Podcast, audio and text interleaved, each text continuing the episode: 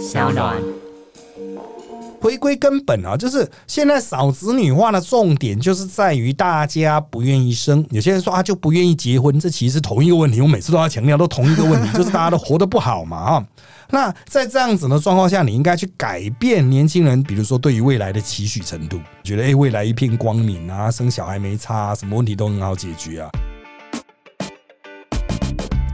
大家好，欢迎收听今天的人渣文本特辑开讲，我是周伟航。今天呢，也是聊一周大事的政治不正确系列，同样由我和 Josefina Hello，一起来跟大家哈讨论上一周的这个哈国内外大事了啊。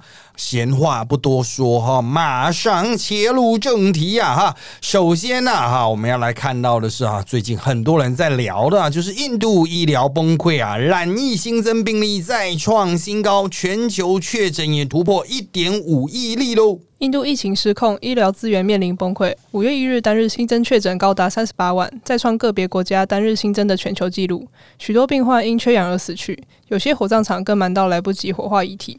德里高等法院为此严厉谴责印度中央政府失能。有研究指出，印度疫情恐在五月中才会达到高峰，届时单日恐新增四十四万例。好的啊，那当然了哈，印度的现行现在是变得比较平缓啊，但我们之前有提到了哈，就是印度之所以它的现行会卡在大概三四十万左右，是因为跟它的第一检验量能有关，检验量能不到那个程度，你就不可能验出新增病例嘛。那再来就是跟他的医疗的这个胃纳量有关，除了检验之外，哈，医疗场所也可能会收治一些病患，但他们现在收治的能量也到达极限了，嗯所以在现在的状况下，就是实际上印度可能有更多人患病，但是没有办法确认，就代表这个状况是很严重，因为它的所有医疗系统都已经到达这个运作的极限了哈。那当然，现在世界各国也把相关的资源投入。首先是各国的医疗设备啦，哈，供氧气的这些机器啦。其实印度它自身的生产能力也不错哈，不过也到了极限嘛。好，再来是所谓检验能量，还有所谓的疫苗哈。要注意啊，印度它自己自身是可以生产疫苗的，嗯，对。但是它现在自身生产的疫苗可能也牵到医疗能量问题，因为你有医疗，你也要有这个。物流的运输链嘛，哈，那你还要施打上面也需要医疗人员，所以现在印度就是全方位的捉襟见肘哈。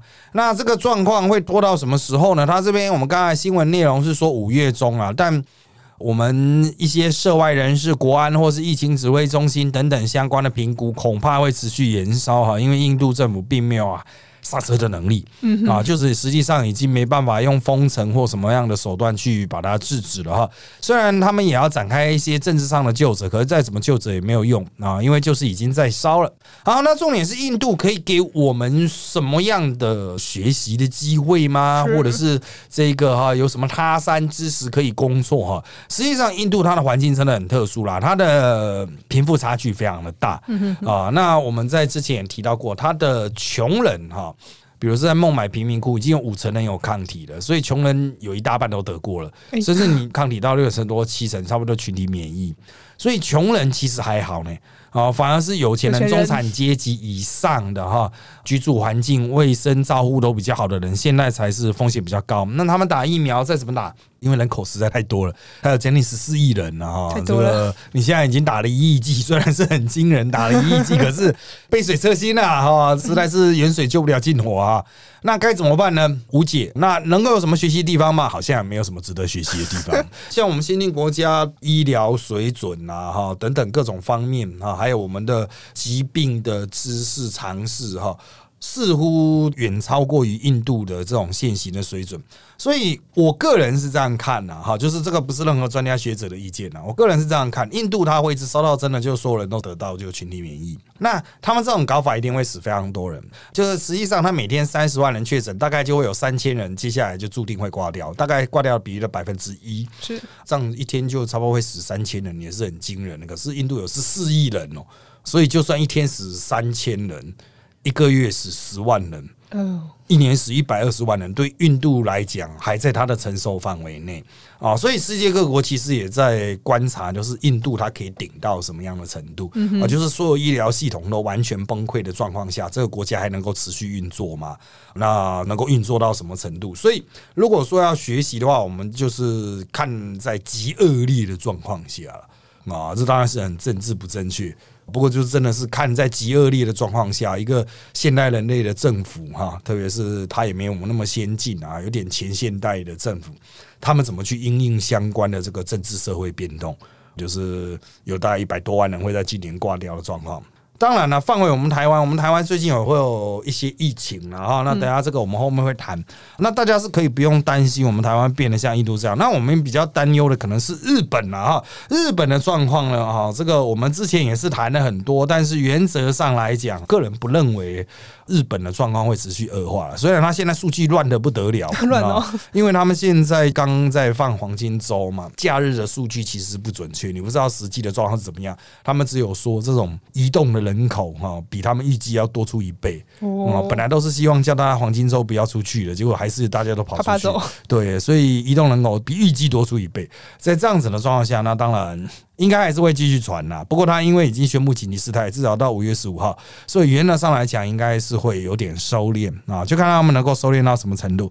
如果五月中之后可以成功压下来，也许到七月前就还可以有点危险的状况进入奥运，就是每天可能还是会有近百人身亡啊，但是还是勉勉强强还可以进行社会运作这个样子。对对，至少透过七月了，七月以后这疫苗就会蛮多的啊，因为美国快要打完了啊。好，那接下来我们要来看到是美国了哈，拜登首场国会联席演说，欢迎中国竞争，但不寻求冲突。美国总统拜登四月二十八日晚间发表首场国会联席会议演说，说明他的政府在上任前一百天的施政，包括如何解决疫情引发的工位和经济漩涡。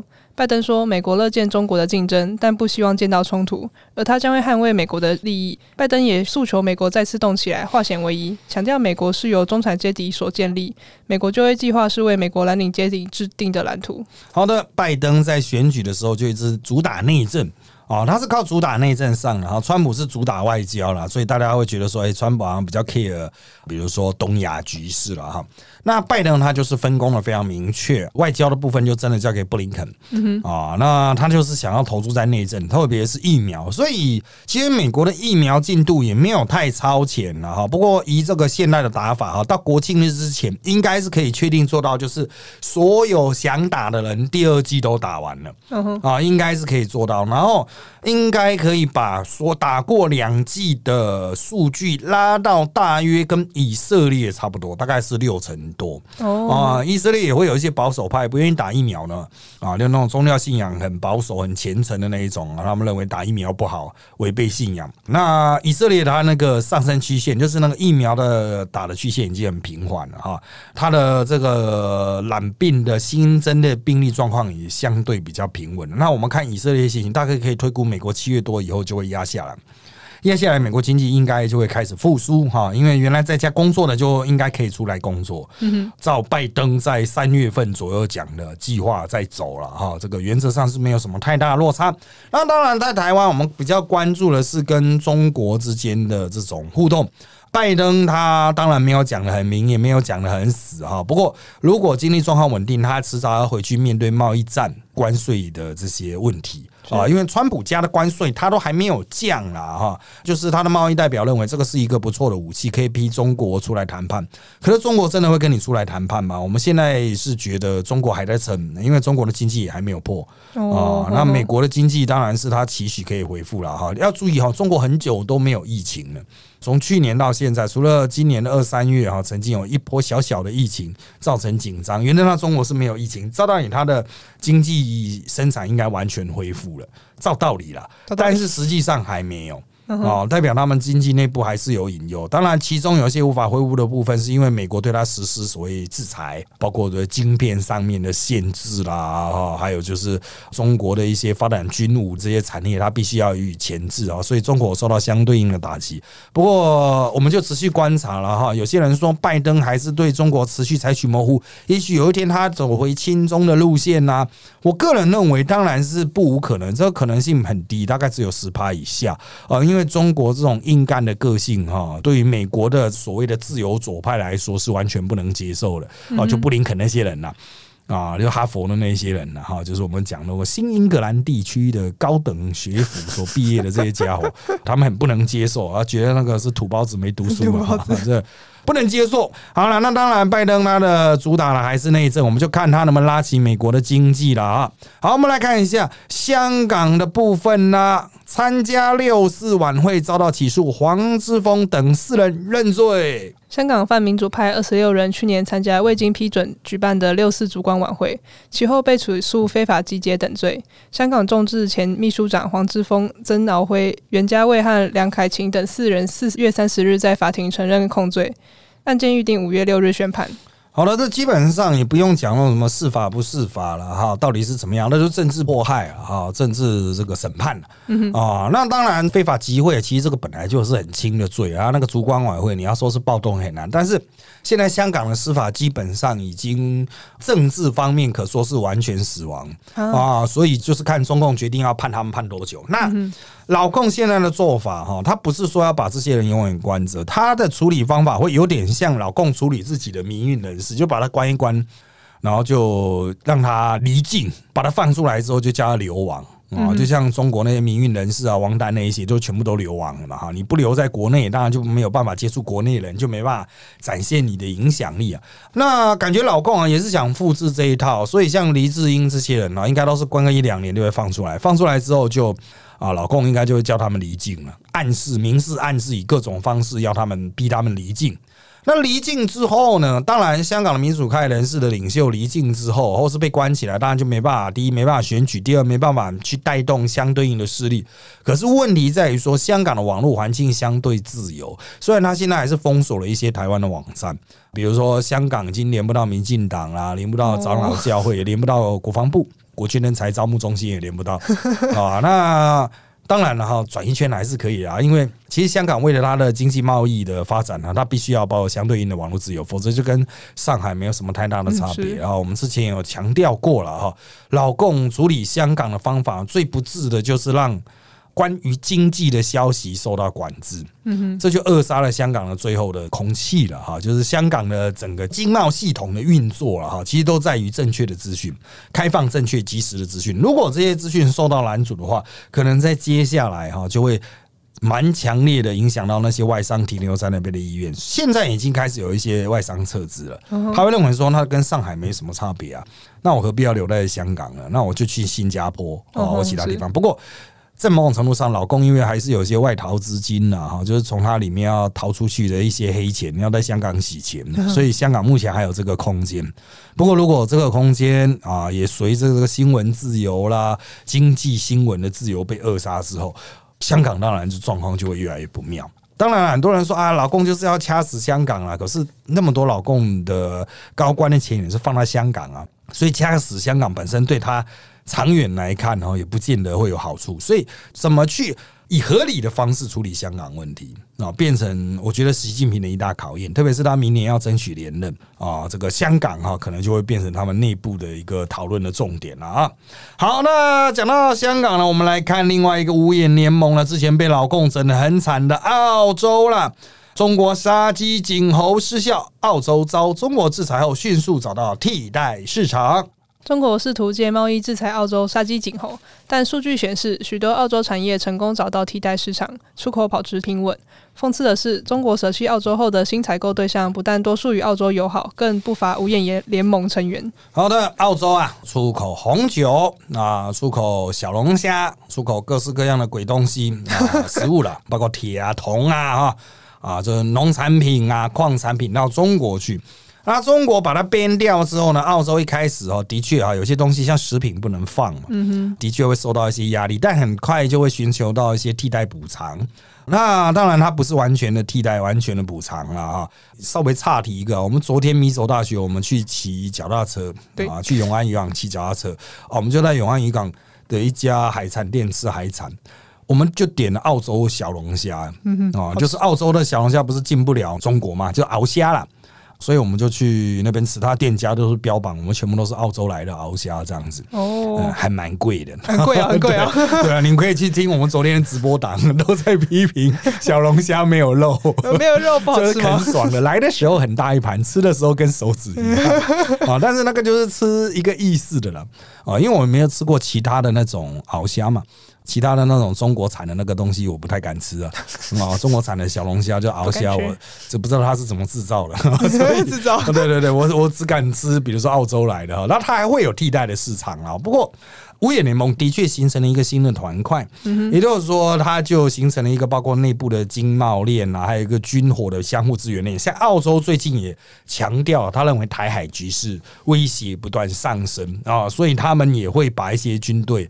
考虑能够适度的丢来台海啊，来进行巡弋啊什么？你要注意啊，澳洲离台湾有多远？搭飞机都要搭多久了？啊，他的海军要开过来可不是开玩笑的，要一段时间，要非常长的时间呢。他都愿意来台湾军演了哈，所以显示这个澳洲对亚太局势哈，其实还是蛮重视的哈。那各位可能不太知道，很多人说澳洲到底有什么样的地位？其实澳洲是太平洋诸国哈，就是那些很小的那些岛国了。的一个领头羊。哦，就是澳洲的这些政治人物哈，也会尝试去影响这些小国的政治。讲白点，都干涉内政啊，就是把他们当成自己的后花园啊，自己的反属国这样子。所以哈，老共如果要突破第一岛链的话，那就会进入太平洋啊，进入太平洋那些小岛国，虽然都是老共的邦交国啊，可是澳洲他会觉得说，其实我们在这边享有绝对的。政治权威啦，这些小国都要以澳洲为马首是瞻呐。对于中国本来就会有所忌惮，那现在就是把这些反中的态度哈拉上台面，借由这个经济贸易上面的冲突啊，澳洲就可以正式的敲锣打鼓的跟中国开始全面开战啊，哈，加入五眼联盟。好，那这五眼联盟当然就是。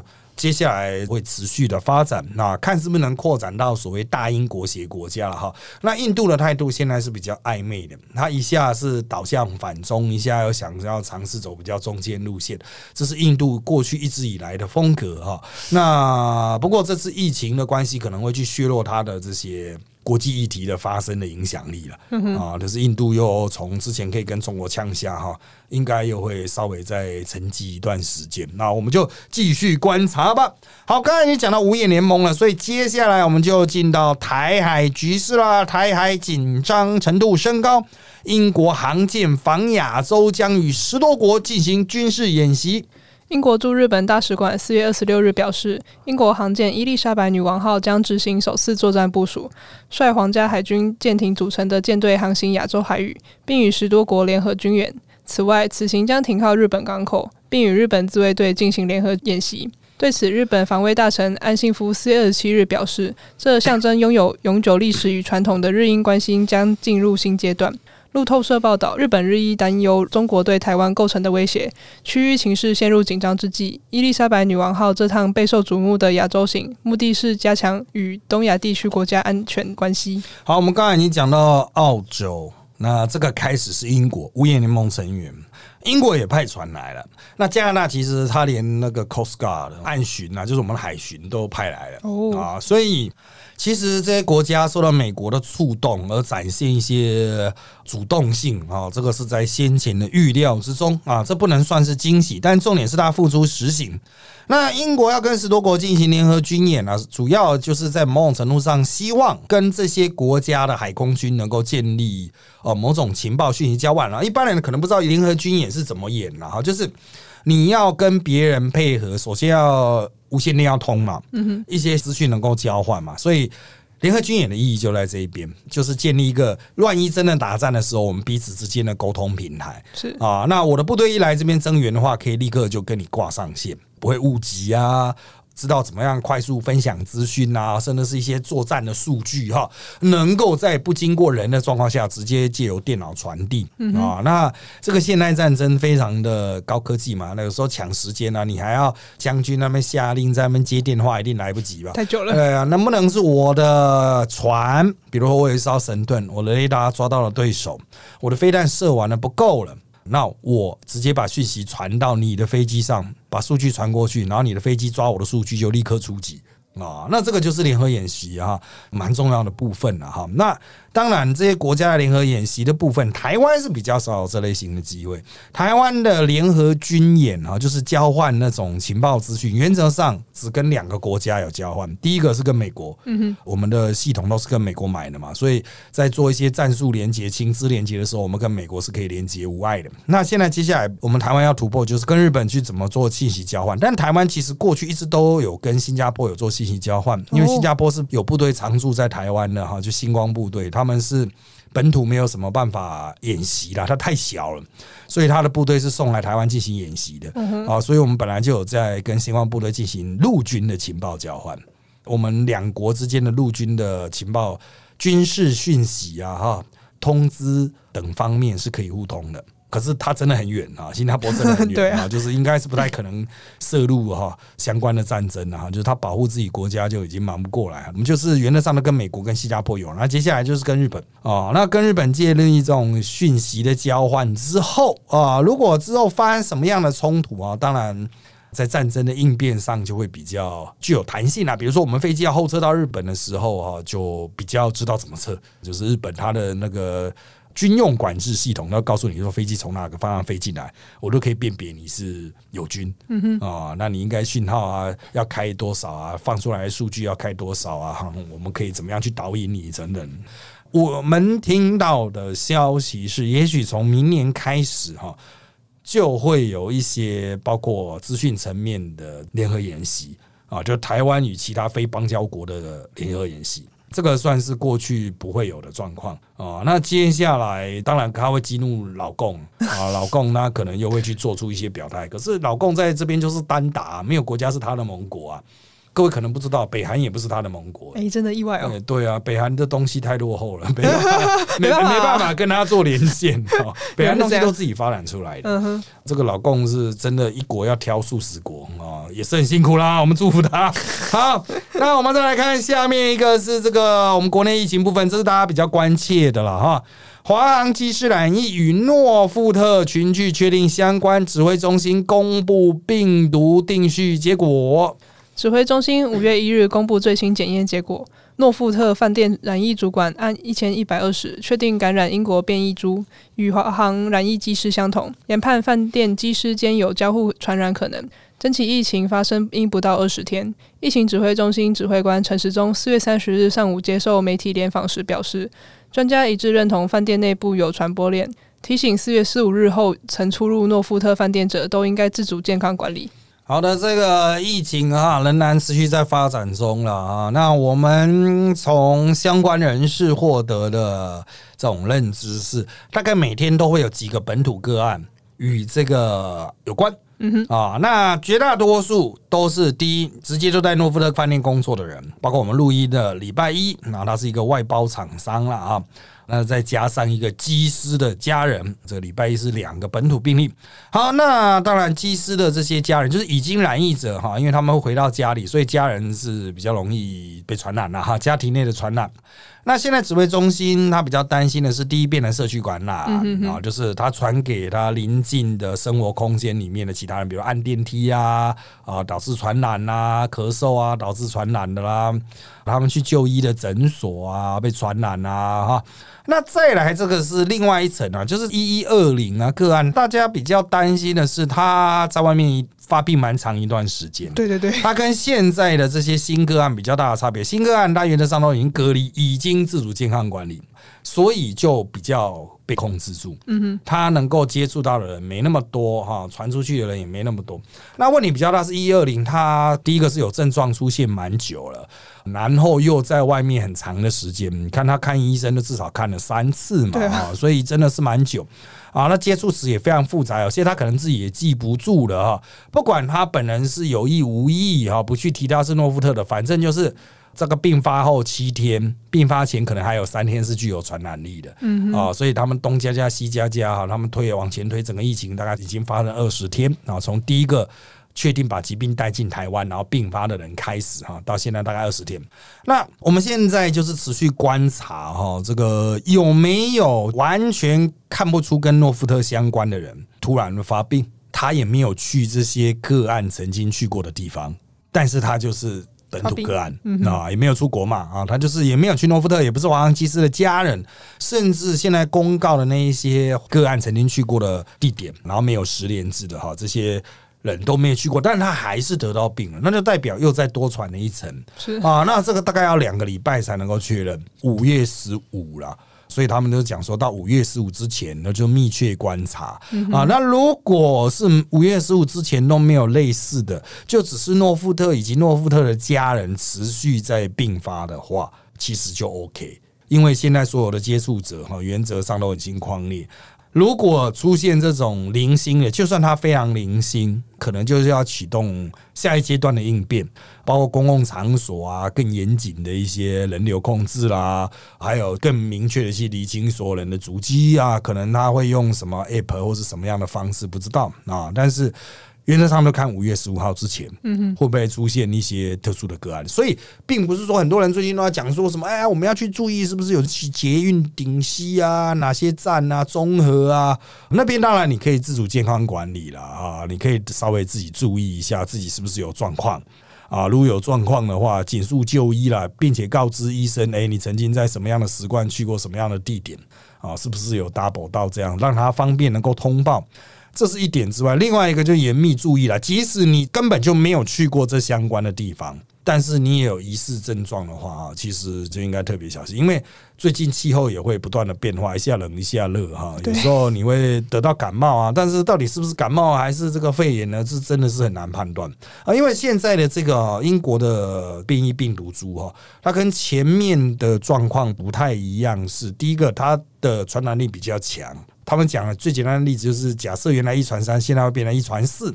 再来是这个会攻击年轻的人，就是年轻人比较容易染病，不只是老人。然后重症比例蛮高的，大概十几趴。哦，虽然死亡率还没有那么明显的数据出来，但是重症会到十几趴。以台湾现有的医疗是没有什么问题，但是你传十个人里面就至少会有一个躺平的，然后送到加护病房，那其实也是威胁性蛮大的啊。所以虽然 CDC 还没有提升情势了哈，但大家就可以稍微注意一下，个人的口罩啦、消毒啦哈，这些细节上可以做好，不要提从宽嘛哈。一一二零的那个个案，如果在两周前就已经开始有传出去的话，现在的确有可能传到第三层，所以就看那第三层什么时候并发，一般是七天判断英国变异病毒株大概也是七到十天呐，所以他们现在才会吵嘛。那个机师现在的检疫要不要拉到七到十天呐？也包括那个疫苗，等一下我们会讲疫苗了啊，就是各种可做的预防措施，其实大家都可以考量啊。好，那既然讲到疫苗，我们就来谈一下疫苗了啊。最近有很多人有出入国的需求了哈，那特别是各国经济复苏嘛哈，那所以这个指挥中心啊 CDC 他们有相对应的处理方案，就是打疫苗缩短检疫啊，最快五月中试办啊。陈世忠透露有四个要件。指挥中心指挥官陈时中四月二十六日透露，最快五月中试办接种疫苗者缩短居家检疫计划，申请者需符合四要件，包括完整接种两剂疫苗，入境前及入境后第七天采集阴性且抗体检验阳性。好的啊，像这一些条件哈，原则上就是还蛮符合科学，就像我们刚才讲七天啊，一般来说有病儿七天会并发了。打疫苗它最大的好处哈，当然有些人说它那个防御力不是只有七成嘛，但是重点是打了之后就不太容易重症，嗯哼，所以它基本上可以减轻你的症状啊。那这个如有大量出入国需求者，的确可以趁现在哈第一批疫苗还有的时候哈，可以先去进行施打啊第一剂。那对于一般人来说，哈，那当然是没有那么急啦，哈。但我认为啊，就是相关行业的医疗相关行业，如果你有排在前面的顺位，哈，已经到了你的施打顺位的时候，的确是可以去施打。很多人担心会有什么副作用啊，打下去会怎么样的啦，哈。这个副作用本来就很难以避免，可是就目前来看，绝大多数副作用就是稍微发烧。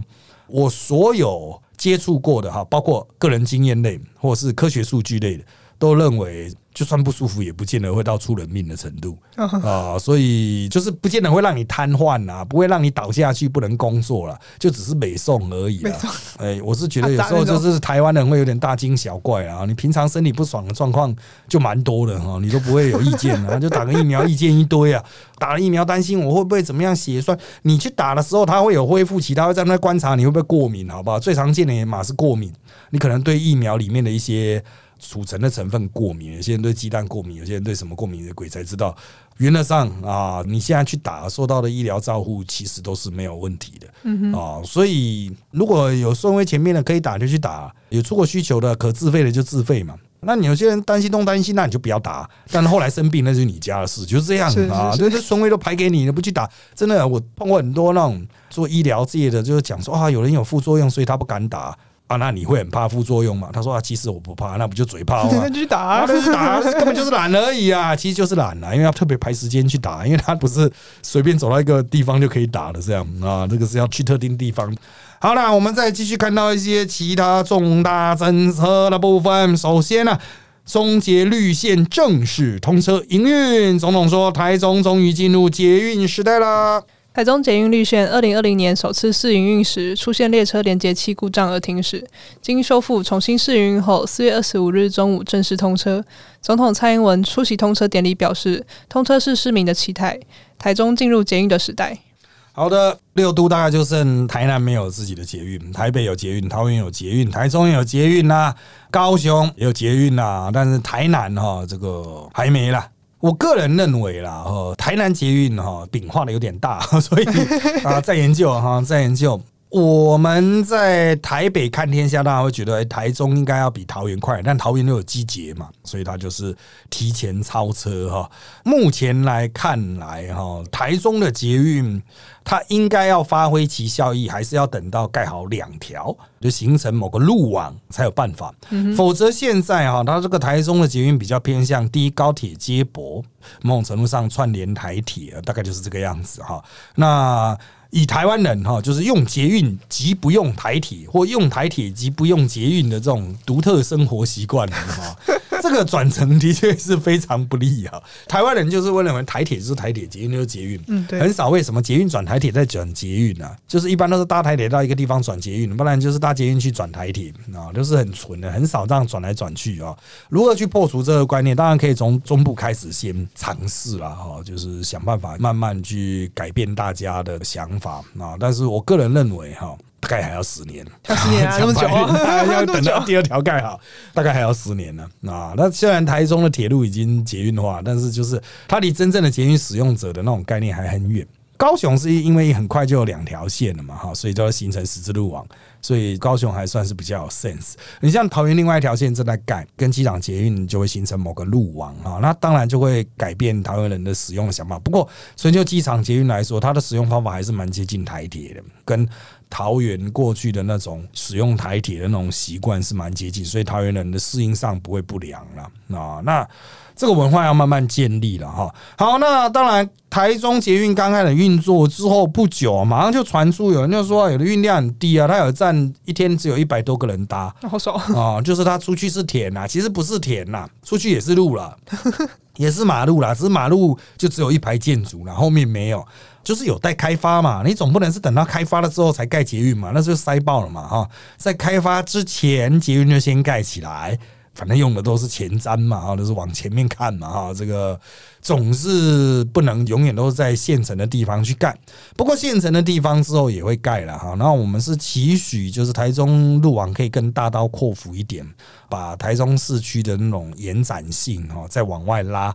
看看能不能让它火车站前那些旧市区能够再次活化啊！这台中人生活圈其实有点支离破碎啊，它不是一个带状的，就是一块一块一块的哈。能不能运用捷运去把它重建起来？我觉得对台中来说，其实也是它长期发展会是一件好事。不然台中人就是固定在，比如七期就在固定在七期啊，其他地区就在固定在某一区哈。其实就没办法让城市机能有更有效的发挥，相对来说是比较可惜的了啊。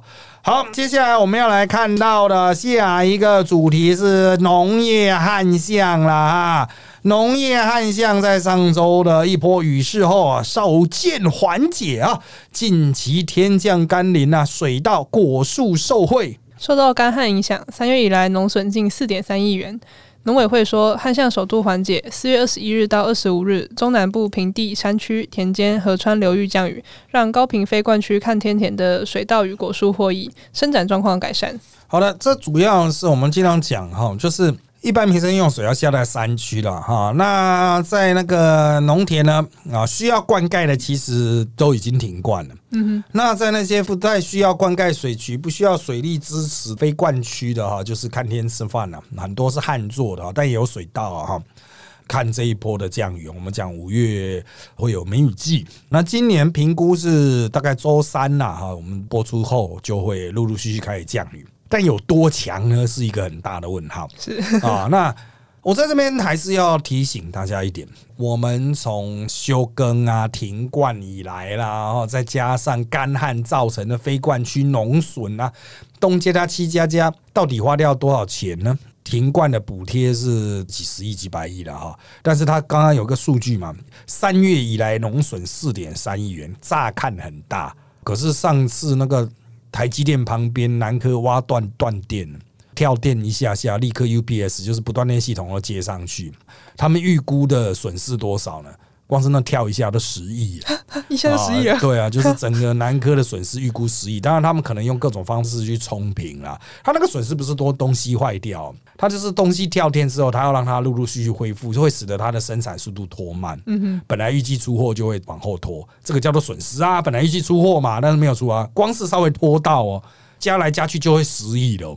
所以你就可以看出，政府在决定要救谁的时候，你想他会先救农业还是先救工业呢？工业当然是先救工业了。工业跳电，那跳个几秒，他就已经机器要重开，光是这样拖到就十亿了，开什么玩笑啊？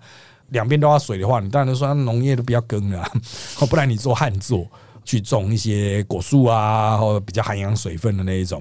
不要再种水稻了，嗯啊，其实我们台湾的水稻真的很多了啊，那种非灌区的水稻就已经蛮够吃的了，嗯哼，搞不好还只会有存粮哎，剩粮。我们现在一起稻作休耕了这么普遍，可是一起稻作可能供给国内市场还是绰绰有余。这就显现我们台湾真的太多稻田在耕作了啊！那再来看到下一个主题了，哎呀，这个因应少子女化，苏贞昌表示，一二年经费将增至八百五十亿元，拟扩大不孕症补助对象。行政院长苏贞昌四月二十六日表示，政府为因应少子女化问题所投入的经费，预估到一百一十二年将增加到八百五十亿元。另外，将严拟提高补助产检次数。增加补助项目，并研拟扩大不孕症的诊疗补助对象。好的啊，我们为什么特别选入这个新闻呢？他们就是专门做一些毫无意义的事情。什么 啊？那八百五十亿啊，它都是补贴那个什么啊，幼儿园啦，补贴生育啦，补贴托育啦，补贴来补贴去，都是人家已经生了。然后你再去补贴，嗯哼，那促进生育的前阶段部分，就是在怀孕之前的前阶段，让人家想生的部分都没有什么想法呢。他顶多就是这边哦，有一个年你扩大不孕症的诊疗，他这个不是不该做了。你不孕症的，当然有些夫妇如果他有生育小孩的愿望。可能经费上有点不足哈，不知道怎么去解决。政府适度的补贴，我觉得很应该，的确是该做的。可是这样能够创造出多少的新生儿呢？其实是杯水车薪啊，非常有限啊。哈，不孕症有时候是科学问题啊，它不是医院问题嘛。所以回归根本啊，就是现在少子女化的重点就是在于大家不愿意生。有些人说啊，就不愿意结婚，这其实是同一个问题。我每次都要强调，都同一个问题，就是大家都活得不好嘛啊。那在这样子的状况下，你应该去改变年轻人，比如说对于未来的期许程度，觉得诶未来一片光明啊，生小孩没差，什么问题都很好解决啊。那到底该怎么去做呢？其实政治人物哈，不管我们在野谈多少，他们绝大多数在朝的哈，其实都不认为这是一个。很严肃的议题，大家都说他都发发钱啊，感觉自己好像有做事啊，那就了结了哦。我就在讲一个已经生出来后的问题啊，就像那些特色公园啊、溜滑梯啊，让小朋友去玩的那一些游具，嗯，本来这些政治人物也是随便乱做啊，做了就觉得自己很了不起啊，大量发包。你看每个公园我都有溜滑梯，可溜滑梯都长得一样啊，小朋友都溜得很无聊啊，啊。啊，为什么你不好好做呢？这个是很贵吗？你可以做的很有特色啊，每个地区一地区一特色嘛。你可以像冲绳一样做很长的溜滑梯啊，一堆政治人物就那么推三阻四啊，说很危险啊，很怎么样啊？现在还不是做的到处都是，做出来你就有民意支持度了。那为什么不会想到去做呢？就是他们从来都没有认真把这个当做一个目标去解决。当基层的百姓讲说我们应该去做什么时候，哇，就在那边推脱。哦，就说这个技术很困难呐，怎么样怎么样？我个人认为，就是这些家伙身边就是缺一些人固定去骂他，你知道吗？如果你站在他旁边，每次开会就拍桌不断的骂他的话，他一定会知道问题的严重性。现在就是一堆他旁边都是一堆马屁仔啊，那开会的时候就说：“哎呦啊，已经有盖公园啊，那就好啊。”那家长在不满什么？就是看你不爽嘛，就欠骂嘛啊！这种东西哈，其实。真的啦，看一个政权哈有没有能够提出真言的这些谋臣啊，或是机要。我觉得现在哈，可能新北市政府还有这种人，可台北市政府没有这种人，没了，感觉没有什么这种 feel。台北市政府那些都只是执行任务的小弟小妹，没有真正能够在那边拍桌子骂你说这个做的不对啊啊！我觉得很可惜哈，台北市资源那么多嘛，你怎么会做出新北市？啊，新北市的资源还比较少，它的幅员还比较广。那其他各地方就更难勉强啊，因为其他县市政府更穷啊，啊，每个都欠债欠到一屁股啊，能够操作空间不大。那有些人说中央政府也要做啊，中央政府也是缺人拍桌子啊，也是一堆马屁精啊，啊，那些家伙我都认识啊，他们有多马屁我也知道，就是资历太浅了啊，就是不敢在皇上面前呢拍桌子，不敢骂。就是如果我在的话，我当然会从头念到尾啊。啊，一个人行道的预算都拨不出来，你是蠢啊？你到底有多智障啊？讲白一点呢，这种事情最基本好不好？小朋友连马路都过不去，你还要人家生小朋友？你是白痴吗？啊，就直接骂先是首长，这样干下去，其实他们就会动啊。可惜啊，啊，现在政坛呢越来越少这样人，在党问政也都是比较意识形态类，不然就是理念类啊。这种真实类的、实际生活类的啊，其实。不要所有事情都连接到选票了，但是这个的确是比较有选票的，好不好？啊，很多家长不满的就是政治人物在这一方面呢，实在是啊太脱离实情了啊。接下来以后有空的话哈，我们再看看你怎么样去变更我们节目的形式哈，来专门做个一两集少子化特辑之类的，我们找一些专门的来宾来谈这些议题了。好，今天的节目就要进行到这边啦，谢谢大家收听我们这集的人渣我们特辑开讲。现在在各大 Podcast 收听平台如三 A P P、Apple Podcast 和 Spotify 都可以听到我们节目哦。欢迎大家订阅留言给我们五。颗星，那我们就下次再见喽，拜拜。